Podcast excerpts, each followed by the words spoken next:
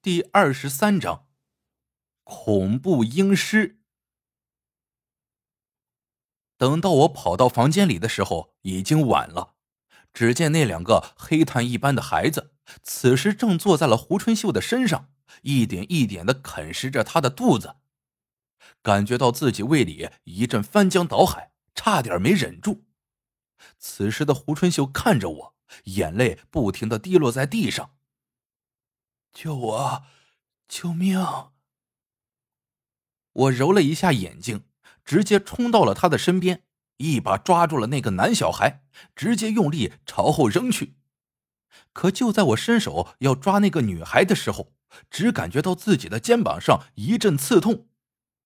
我扭头一看，那男孩竟然跳到了我的肩膀上，正一口咬住了我的肉。那种撕心裂肺的疼痛，我一辈子都不会忘记。可是此时我忍住大叫，而是直接用玉佩对着他的眉心就拍了下去。啊！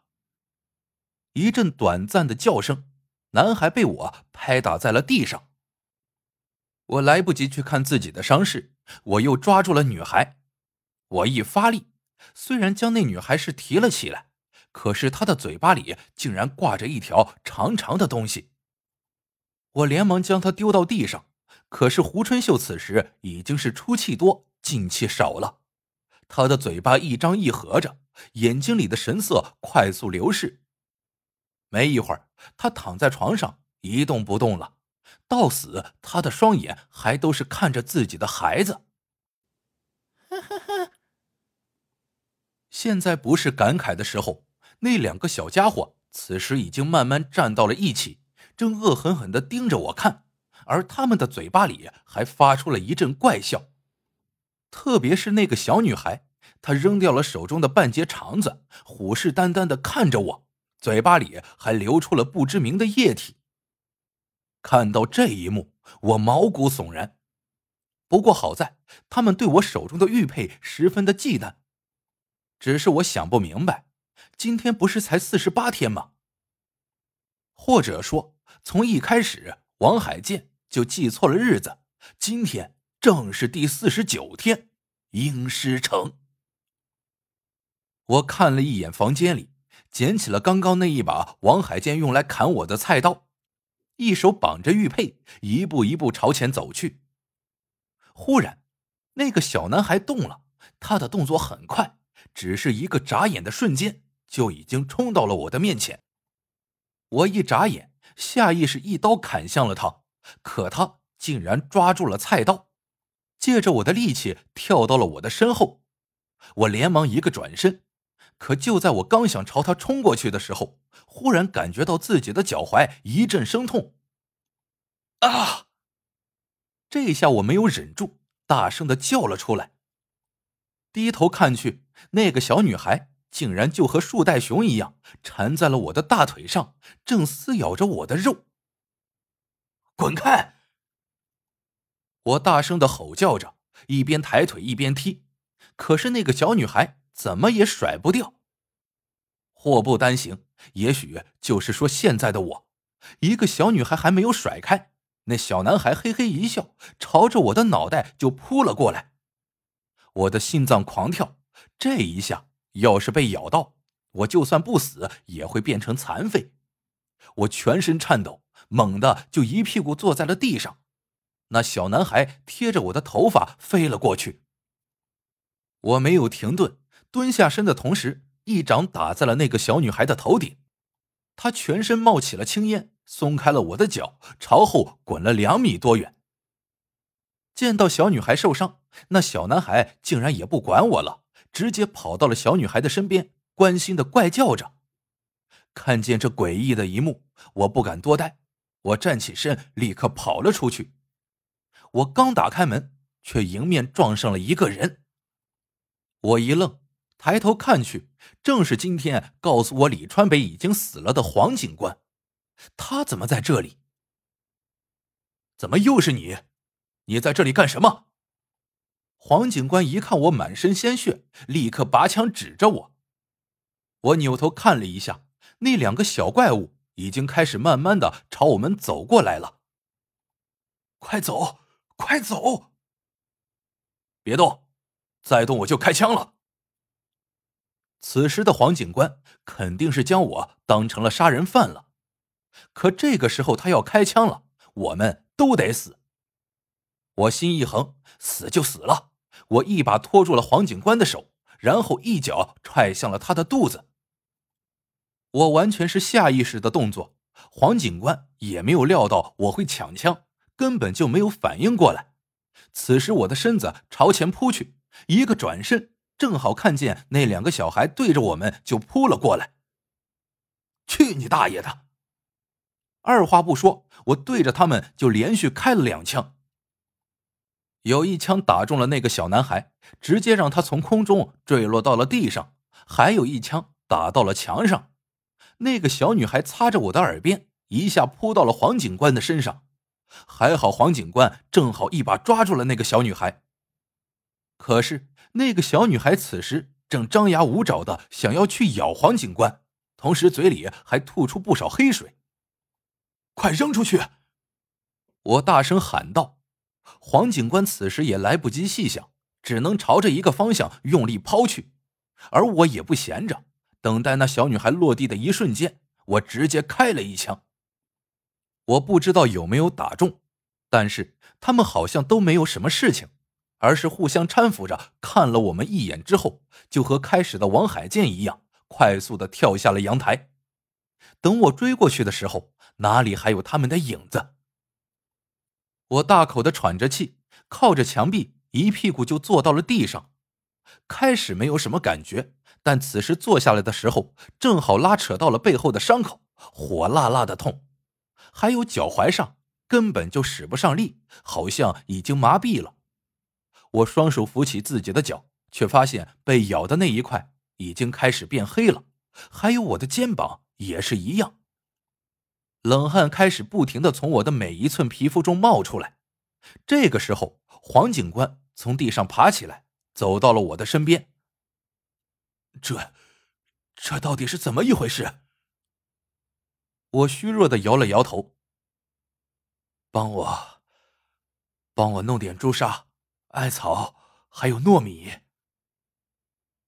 你要这些干什么？我无奈的苦笑了一声。你想知道今天的事情？帮我。此时我靠在墙上，大口的喘着气，感觉眼皮相当的重。黄警官看了我好久之后，掉头就朝外面跑去，还一边拿出电话，不知道说什么。我不知道自己能不能等到他来。我看了一眼地上的菜刀，我深吸一口气，捡起菜刀，对着自己的胳膊一刀刀的划了下去。每一下，我都能清楚的感觉到自己的皮肤一点点的开裂，刀锋割开自己的血肉。我深吸着气，只有这样才能保持清醒。一旦我睡着了，那么我怕再也醒不过来了。等了大概半个多小时，黄警官才背着一个麻袋上来，而此时我的胳膊已经有十几条刀痕了。你再不来，我真要死了。在黄警官的搀扶下，我坐直了身子，然后我从麻袋里拿出了艾草，用打火机点燃后，将艾草烧成的灰烬直接敷在了自己被咬到的伤口上，很痛。但我咬牙没有说话，之后拿出朱砂和糯米搅拌在了一块直接按在了已经被艾草烧过的伤口上。我看了一眼黄警官，让他帮我放一浴缸的开水，把剩下的艾草放进去。虽然他不知道我要干什么，还是照做了。之后我让他扶着我，直接躺进了浴缸。用黄警官的话来说，他这做了大半辈子的警察。从来没见过这么奇怪的事情。我在浴缸里泡了整整一个小时才出来。此时虽然伤口还痛，可是已经不黑了，就是破了，包扎一下就没有事了。但是浴缸里的水变成了黑色。黄警官看我的状态有点不对，他让我先回家，说这里需要封锁。死了两个人，还有那两个小孩是什么？说明天会联系我，让我去说清楚。还说至于我抢枪的事情就不追究了。我一个人一瘸一拐的走回到了店里，也不知道林叔去了什么地方，还没有回来。我也没有管，直接回房间去睡觉了。只是刚躺下，我的眼前就浮现出了那一对婴尸的模样。醒来的时候已经是中午了，一身冷汗。正好黄警官给我打了电话，让我过去。我换了身衣服，简单吃了点东西。林叔还没有回来，我就先走了。